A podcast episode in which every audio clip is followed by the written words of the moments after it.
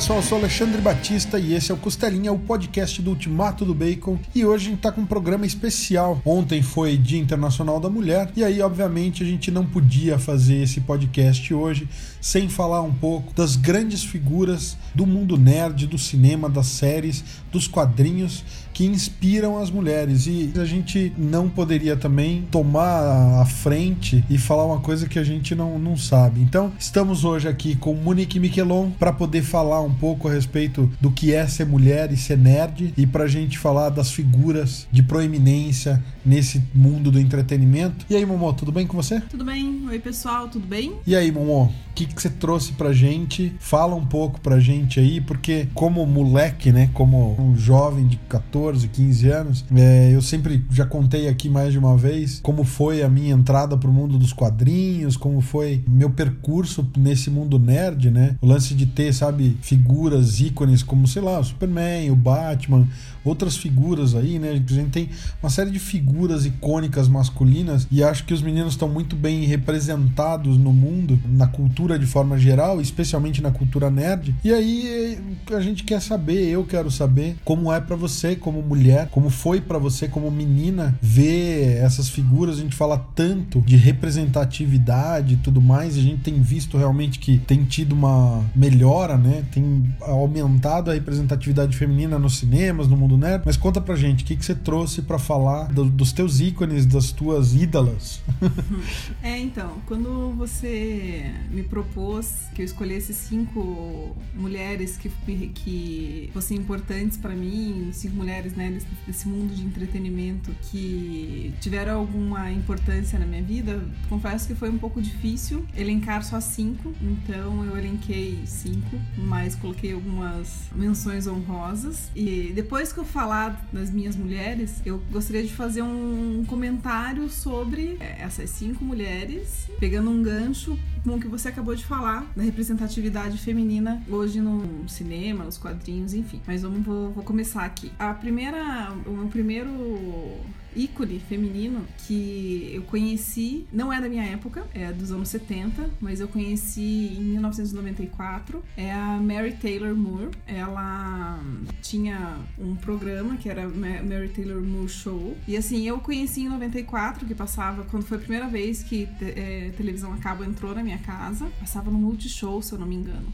E quando passava, assim, eu parava tudo que eu tava fazendo para assistir. E é um show dos anos 70, né? Um sitcom dos anos 70. A Mary Taylor, ela faz o papel dela mesmo e ela é uma jornalista que trabalha numa redação de um jornal onde só tem homens, né? Então, assim, a gente pensa, né, que a revolução feminina é, aconteceu há tanto tempo, mas não. Mesmo nos anos 70, quando a gente pensa que as mulheres já trabalhavam, que as mulheres já saíram de casa, porque as mulheres começaram a sair de casa para trabalhar nos anos 50, né? Então, assim, a gente pensa, porra, nos anos 70 já tá bem avançado e não tava. Né, até mesmo nesse, nesse sitcom é, mostra que as mulheres que trabalham ali na, na, na, redação do jornal, ou elas servem cafezinho, ou elas são a moça da limpeza. Então, assim, é nada contra, mas não é, não é um. um... É, é, as mulheres fazem um trabalho que o homem não faria, né? Isso que eu tô querendo dizer. Então, assim, nesse sitcom, ela, ela é super destemida, ela é super. É, até perguntam para ela que ela usa calça sabe? Ah, não, tudo bem uma mulher trabalhar fora, mas uma mulher trabalhar fora de calça, por que, que ela não tá usando um vestido? Por que, que ela não tá usando uma saia? E ela é super, assim, segura de si, ela é solteira, é super bem resolvida, trabalha, ela é meio que uma Lois Lane, assim, sabe? Então foi o meu primeiro contato com o empoderamento feminino antes mesmo dessa palavra virar moda, né? Então não é alguma coisa da minha época, mas foi uma personagem que marcou muito minha jornada aí. Oh, legal você falar do, do Mary Taylor Moore Show. Confesso que eu não, não conheço. E não é só por dizer assim, ah, é um assunto que não atrairia. Muito pelo contrário, né? Eu assistia muito nessa época, nessa mesma época, 1994 mais ou menos. É, também foi a primeira vez que entrou a TV a cabo. Acho que foi quando de fato a TV a cabo chegou no Brasil, né? Porque antes não existia. Começou lá a Globosat nos anos final, começo dos anos 90, né? Lá para 94 chegou TV a cabo em casa. E eu assistia o Murphy Brown. É, pelo mais ou menos essa pegada mesmo. Pelo que você tá falando, me, me lembrou muito Murphy Brown, que é a Murphy. É um pouco menos, eu acho que menos emblemático, assim. Mas eu gostava muito, cara. Candice Bergen fazia um baita trabalho como a Murphy Brown. Acho interessante você falar de empoderamento feminino, porque é engraçado como o termo está tão desgastado hoje em dia que a gente tem, inclusive, né, algumas pessoas só de ouvir o termo já torcem o nariz, o nariz é. porque é justamente isso, né? A gente as bandeiras precisam ser levantadas, mas às vezes o discurso ele é tão é, como eu posso dizer, cego, surdo e louco, né? Ele se perde no meio do caminho. Que ele se né? perde no meio do caminho. Então é engraçado você falar disso, ou engraçado não, acho importante você falar disso, porque é, é bem essa questão, né? Às vezes a, o discurso ele pode ser muito mais efetivo se você evita certos lugares comuns, porque o que tem de gente que vai pela modinha também, né? Perde de fato qual é a questão da, dos direitos iguais e dos rituais iguais, como diria o Terry Pratchett, e cai numa coisa de repetir jargãozinho e, e, e bordãozinho que mais parece, sabe, um programa de comédia tosco do que alguma coisa de fato importante do jeito que é, né? Isso. E aí, o que mais que você trouxe pra gente? Em segundo lugar, não poderia faltar, daí já vindo um pouco mais pro meio nerd, é a Dani Scully, né? É do arquivo, uma personagem do Arquivo X, não sei se todo mundo está familiarizado é, com a personagem. Ela é uma médica que vem, ela é contratada, na verdade, ela é chamada para desacreditar o trabalho do Fox Mulder, porque o Fox Mulder ele acredita, é o Spook Mulder, né?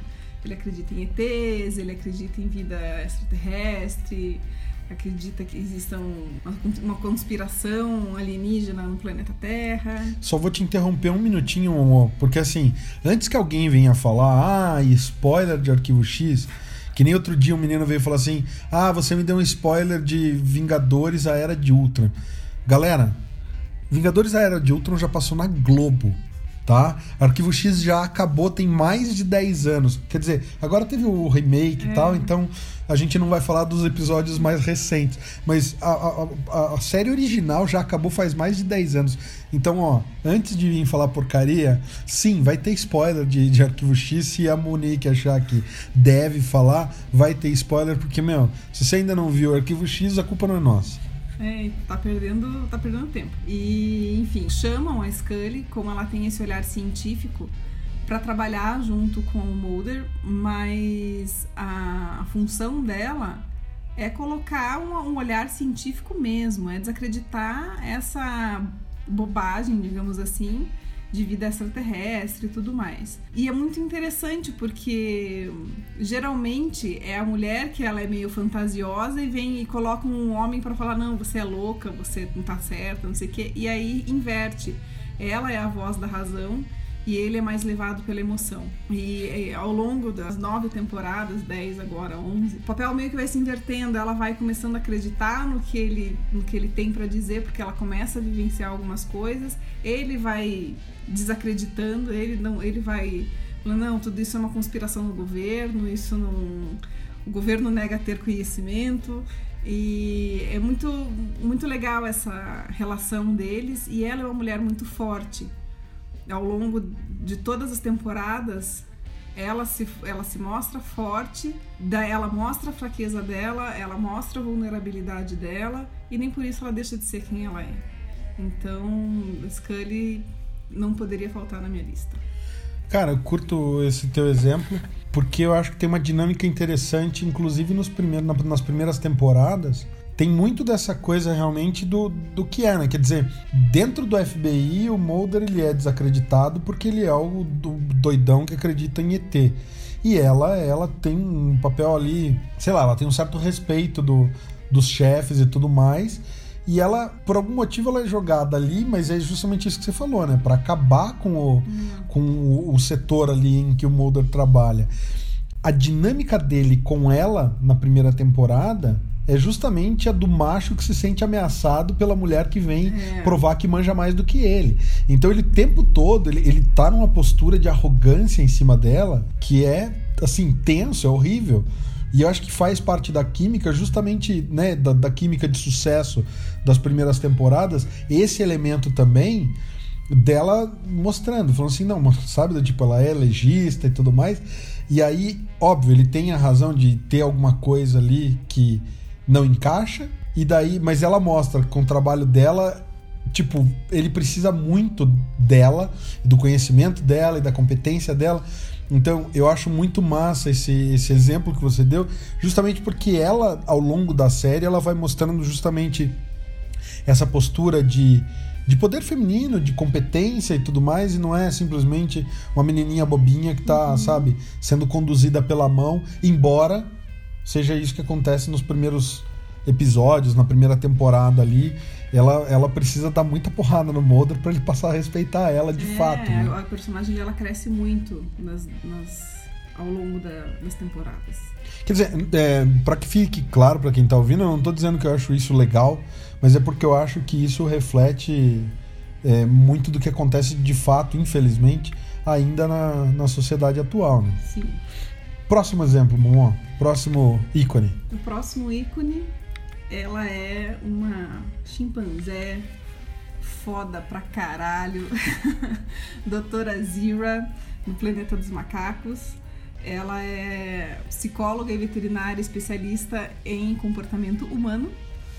E a aparição dela, a primeira, a primeira cena que ela aparece é simplesmente impressionante que eles tentam oferecer uma banana para ela e ela, tipo, só falta rir da cara dos, dos cientistas humanos, né? Quem que eles pensam que eu sou me oferecendo uma banana, logo eu, doutora Zira, ah, foda. E também outra personagem inteligentíssima, super destemida e chave principal, chave principal não digo, mas uma chave super importante na trama do Planeta dos Macacos. E quando eu, assim, eu comecei, eu assisti Planeta dos Macacos, nessa, é, as primeiras versões do Planeta dos Macacos, eu confesso que foi tardiamente. Foi depois que eu conheci o Alê. Eu já tinha assistido os, os, mais recentes, mas os antigos eu não lembrava de ter assistido. E eu lembro que quando eu assisti e vi a Zira, foi assim, do tipo, meu, eu quero ser. Quero ser essa mulher, sabe? Muito bom, muito bom. Cara, é, é, a Zira é realmente excepcional. Acho que tem também uma cena que é emblemática, é, falando também dessa coisa de mundo feminino, que é quando os, os cientistas humanos embebedam, embebedam ela. Isso. E aquilo, cara, é de uma crítica social é. pesadíssima, cara. É uma porrada gigantesca. E naquela época, o mais engraçado é isso, né? É, essa cena é na, nessa continuação, não é no original. Uhum. No original, ela não, não, não, entra em contato com nenhum humano além dos três que foram uhum. pro futuro lá, né? Mas eu acho de uma crítica, se você for considerar nessa época porque o primeiro é uma ficção científica pesadíssima, mas a continuação eles já caem para aquela coisa que estava muito em voga no final dos anos 70, que é aquela comédia meio pastelão, meio camp, meio uma coisa meio, sabe, Richard Pryor, meio é, Gene Wilder, meio Fantástica Fábrica de Chocolates original. Então tem uma série de coisas que tem um tom de crítica social muito pesado, mas ele já tem um tom mais leve em alguns momentos, ele tem uma certa comédia em alguns momentos, uma cara de filme dos anos 70, só que, meu, essa é uma porrada na boca do estômago pesadíssima. Eles embebedarem ela para poder conseguir, né, convencer ela das coisas. Cara, excelente exemplo. Achei, achei excelente de, de verdade, curti demais. Me conta o que mais, Momô. Agora indo um pouco pro mundo dos quadrinhos. É uma personagem também que eu conheci faz pouco tempo, é Jessica Jones. É, ela, ela tá na minha lista pela força dela, não pela força física, mas pela força de superação, né? Então, assim, é, é ela, eu conheci a Jessica Jones pelo seriado da Netflix, e ela. Hum, a superação, assim, a força de superação que ela tem, na verdade, no quadrinho ela ainda tá tentando superar o trauma dela.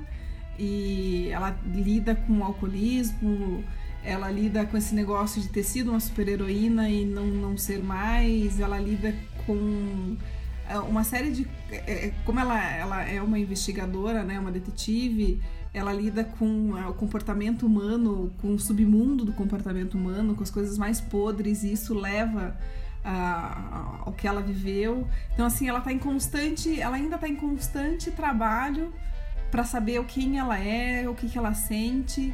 E ela quer fazer justiça com as próprias mãos. E tem uma hora, num dos momentos do quadrinho, que ela chega pro cara, quem ela tá investigando, e ele, ela vira para ele e fala assim: Cara, não vai por aí, meu. Você tá, você tá muito errado. Você é melhor do que isso. Do tipo, ela não tá falando, ela não fala pra ele, ah, tô te investigando, tua mulher acha que você tá traindo ela, não sei o que. Ela chega no cara e, e dá para perceber que ela poderia ter usado a força dela ali, que ela poderia ter acabado com a situação, sabe, meio soco, mas ela fala, não, cara, tipo, o, o mundo é mais podre do que isso, sabe? Então, sai dessa. É uma personagem muito foda, muito, muito foda. Eu não terminei de ler a, a, os quadrinhos.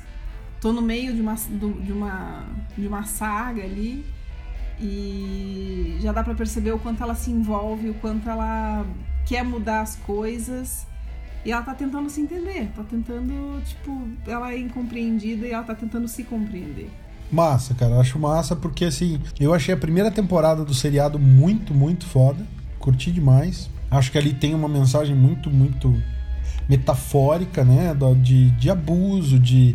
Achei sensacional. Eu não li os quadrinhos ainda, então eu acho bem bacana você passar esse feedback pra gente, porque eu preciso ainda sentar para ler. Mas tem aquela coisa, né? A personagem feminina não precisa ser um, um, personagem masculino, né? Com seios e. Uhum. que nem uma Lara Croft da vida, que na verdade é um Indiana Jones mulher. Yeah ela pode ter, né, a, abordagem feminina é diferente da masculina, é o que você falou, em vez de resolver na porrada, sabe, vamos trocar uma ideia, tentar fazer o cara entrar na é, acho bacana demais esse, esse teu exemplo de novo.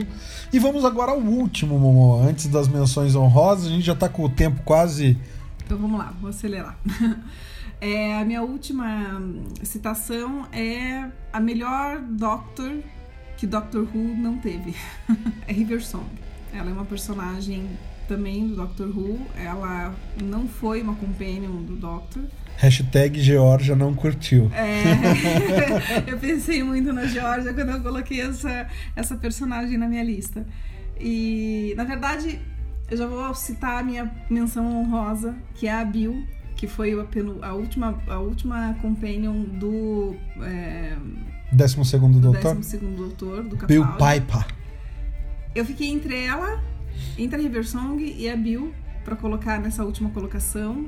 Escolhi a River Song porque ela veio primeiro e porque eu tenho um carinho pelo spoiler, sweetie. E daí coloquei a Bill na minha menção honrosa, porque são duas personagens. Bom, a River Song. Ela. Cara, a River Song, ela ela. Como que eu vou dizer? Ela faz parte da vida do Doctor. E ela tá ali atrás dele, e ela vai atrás dele, e ela, e ela vive a vida dela, mas ela. Eu não consigo enxergar o Doctor sem a Riversong, a Riversong sem, a doc, sem o Doctor. E tem a Amy Pond no meio do relacionamento dos dois. E. Acho que é isso. Ela é não sei, ela é uma personagem que eu curto pra caramba, assim, sabe? Cada vez que ela aparecia.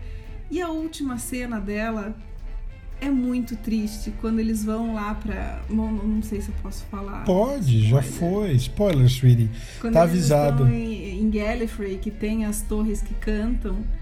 E vai ser a última noite dela. É em Gallifrey? Eu achei que era outro planeta. Eu não lembro de ser Gallifrey. Bom, JP JP, pode... o que eu ia falar. Vamos é... pedir pro JP corrigir a gente. Eu acho que não é, mas enfim, JP, por favor, deixa nos comentários aí a resposta. E ela tá se despedindo dele, e já é o, o Capaldi. E ela fala, ah, essa é a minha última noite, e é aquela, sabe? Daí ela pergunta para ele, mas é, quanto tempo leva uma noite por aqui? Em Gallifrey, que eu acho, né? E ele fala 25 anos. Cara, isso é tipo. Arrepiei. muito foda, muito foda. Não, é linda, é linda. Essa cena é linda demais. É, eu acho que, putz, River Song é covardia, né? Ela é simplesmente a mulher que pega o Doctor, dobra ele em oito pedacinhos, bota no bolso da calça e fala assim: fica quietinho aí, meu amor, que agora você vai dar um rolê comigo. É basicamente isso. E é massa porque eu acho muito legal essa, essa fase do Doctor, porque ele vai tendo as experiências em, em forma cronológica e ela tá numa, numa forma anticronológica. Quer dizer, cada vez que ele encontra ela, ele encontra uma versão é, mais recente dela. Uhum. Então, a primeira vez que ele encontra ela, ele tá encontrando uma das Rivers mais. Não, né? Na, na biblioteca lá no. no, no- É na biblioteca vazia. Na biblioteca, É. aham. Que ela tá de astronauta. É, o astronauta imp- improvável, o astronauta vazio, sei lá, cara, nunca lembro os títulos, dane-se. É, mas, mas é isso, né? Ela sabe tudo, ela lembra até como, como foi o fim, quase, né, do relacionamento, e aí ela vai encontrando e cada vez. Né, quanto mais ele vai conhecendo ela, menos ela vai conhecendo ele. É uma coisa. Tem um quê de, sei lá, cara, Lady Rock ali, né? Aquela coisa do, do feitiço de Áquila, né? Deles se encontrarem só no, na, na hora dourada ali, né? Enquanto o sol tá se pondo, eles se veem brevemente, mas não conseguem se tocar. Tem um pouco disso, né? Quer dizer, eles têm a plenitude dos dois se olharem e se reconhecerem. Tem um pouco de Benjamin Button que você não viu. É, é cara de fato. É muito massa. Acho que não só pelo relacionamento deles, mas porque a River realmente é uma personagem extremamente bem construída, na minha opinião. Mas eu sei que vai ter gente que vai discordar. É. E passando agora rapidamente para as minhas menções honro- honrosas, então já citei a Bill, que foi a última companion do, do 12 Doctor. E a vontade dela de acompanhar, de curiosidade, de falar assim, não, eu quero ir junto, porque eu quero ir junto, do tipo, eu não vou ganhar nada com isso. É, é uma companion que não é apaixonada por, pelo Doctor, eu acho isso horrível, quando, ah, não, eu sou companion, tipo, eu vou atravessar galáxias porque eu sou apaixonada por você. Não, não precisa. Você pode atravessar galáxias porque você quer conhecer outras, outros planetas. E ela vai e ela tá super disposta e ela tá tão disposta que ela acaba, né, tendo o fim que ela teve, muito triste. E foi, é uma das minhas companions preferidas. É uma das minhas companions preferidas. Pelo jeito, pra você, a, a Bill que apareceu depois não, não apazigua o final que ela Não, teve. Não. Pra você, o construto não, não vale de nada. Não. E Concordo. passando para a próxima menção honrosa, Bárbara Gordon. Também pelo, mas a Bárbara Gordon não é a Batgirl. A Bárbara Gordon, Oráculo. Oráculo, exato. Então, depois do que ela passou, do- da- é, né? Me, me- me corrija. é, da piada mortal. Da, da- piada mortal? É, piada mortal. Também essa, essa superação dela, o que ela fez com o que aconteceu com ela, né? De não deixar a vida simplesmente acabar depois do trauma que ela teve. Então, o que você faz da sua vida depois que a vida acontece importa demais, assim. E ela é minha personagem também. Ela tava na lista, saiu da lista porque eu fui lembrando de outros. E a última menção honrosa, talvez, é, um, é uma personagem que talvez a maioria não conheça. Uma personagem de um quadrinista brasileiro, Marcelo Quintanilha, que é a Rosângela, que é a protagonista do Talco de Vidro. Ela é uma personagem meio controversa, porque que ela estaria na minha lista, mas ela é uma mulher real, ela é uma mulher verdadeira, ela é, pode ser a tua vizinha, pode ser a minha vizinha, sou eu, pode ser você.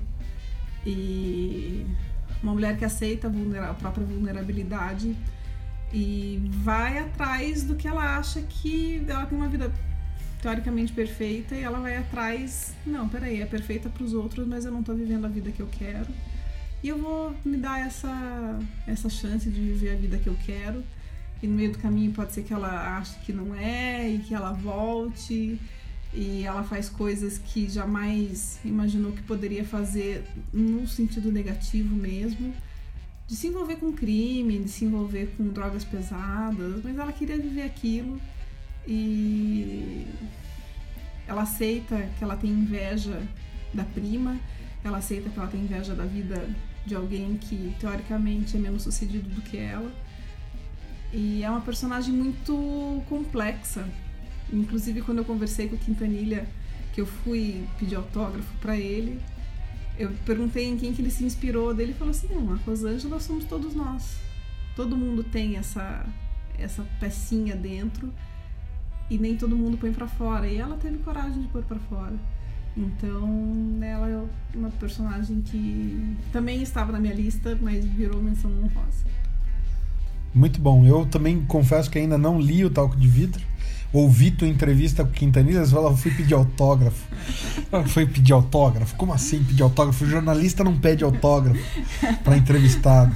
Não, vou, não posso falar nada porque eu voltei do show do Dia Total com 4, 5 autógrafos, né? Mas tudo bem. Muito boa lista, Momô. Achei muito legal. É, você me mandou uma, um link recentemente da. Brick Marlin. Exatamente. Falando sobre é, as personagens femininas atualmente. Que é, as personagens elas são todas, elas têm que ser as fodas, elas têm que ser as protagonistas fodas, elas têm que ser é isso, aquilo que você falou, né? É um homem em versão feminino. Uh, e na verdade não, a mulher ela pode ser representada só como sendo uma pessoa qualquer, entendeu? Então se vocês é, perceberem na minha lista, não tem ninguém ali alienígena, tipo, né? Não tem ninguém, uma Mulher Maravilha que tem superpoderes. Tirando a Jessica Jones, que, que sofreu. Não, mas a forma como o Brian Michael Bendis conta a história dela é totalmente diferente de uma. Né, de uma Lara Croft, é. de uma é. Mulher Maravilha em muita coisa sabe? Não é nada assim, tipo, de outro mundo. Não, você pode ser uma personagem dessa, você pode ser uma mulher foda, você pode ser uma mulher inteligente, você pode ser uma mulher que trabalha num, num ambiente onde só homens trabalham, você pode ser uma mulher que tem problemas em casa e que você vai buscar a solução fora. E mesmo assim você vai ser uma mulher que vai inspirar outras mulheres. Então, assim, essa entrevista, se o Ale puder, sei lá, de repente compartilhar o link, não sei, lá no, no Ultimato, vale muito a pena ler pra gente poder ter essa. chamar um pouco pra realidade, sabe? Você não precisa ser uma, um, super-herói pra ser foda. Você pode ser foda sendo você. Você é foda sendo você. Então, essa é minha, minha mensagem, essa é minha lista, esses são os meus personagens. Muito legal, Momô. Obrigado mais uma vez por preparar essa lista pra gente. Mais uma vez, a todas as mulheres aí, é, feliz Dia da Mulher. A gente fala que seja um feliz Dia da Mulher, porque a gente sabe que ainda não é para muitas delas. A sociedade ainda é um lugar de muita luta, muita batalha, muita briga por espaço. Então, que seja, né? Um dia cada vez mais feliz para todas as mulheres aí. E se você que está ouvindo tem outra lista, tem outras ícones, né, do mundo feminino aí no, na, nas artes, na, na, mídia e tudo mais, e no, principalmente na cultura pop, geek e nerd, deixa aí nos comentários, galera. Comente quais são as suas inspirações, as suas seus ícones. Compartilha aí com a gente. E semana que vem tem mais costelinha para vocês. Não deixem de conferir também os outros programas do Ultimato do Bacon. Tem o B Entrevista, tem o B Retrô toda quinta-feira. E é isso aí, galera. Depois tem mais. Valeu. Valeu.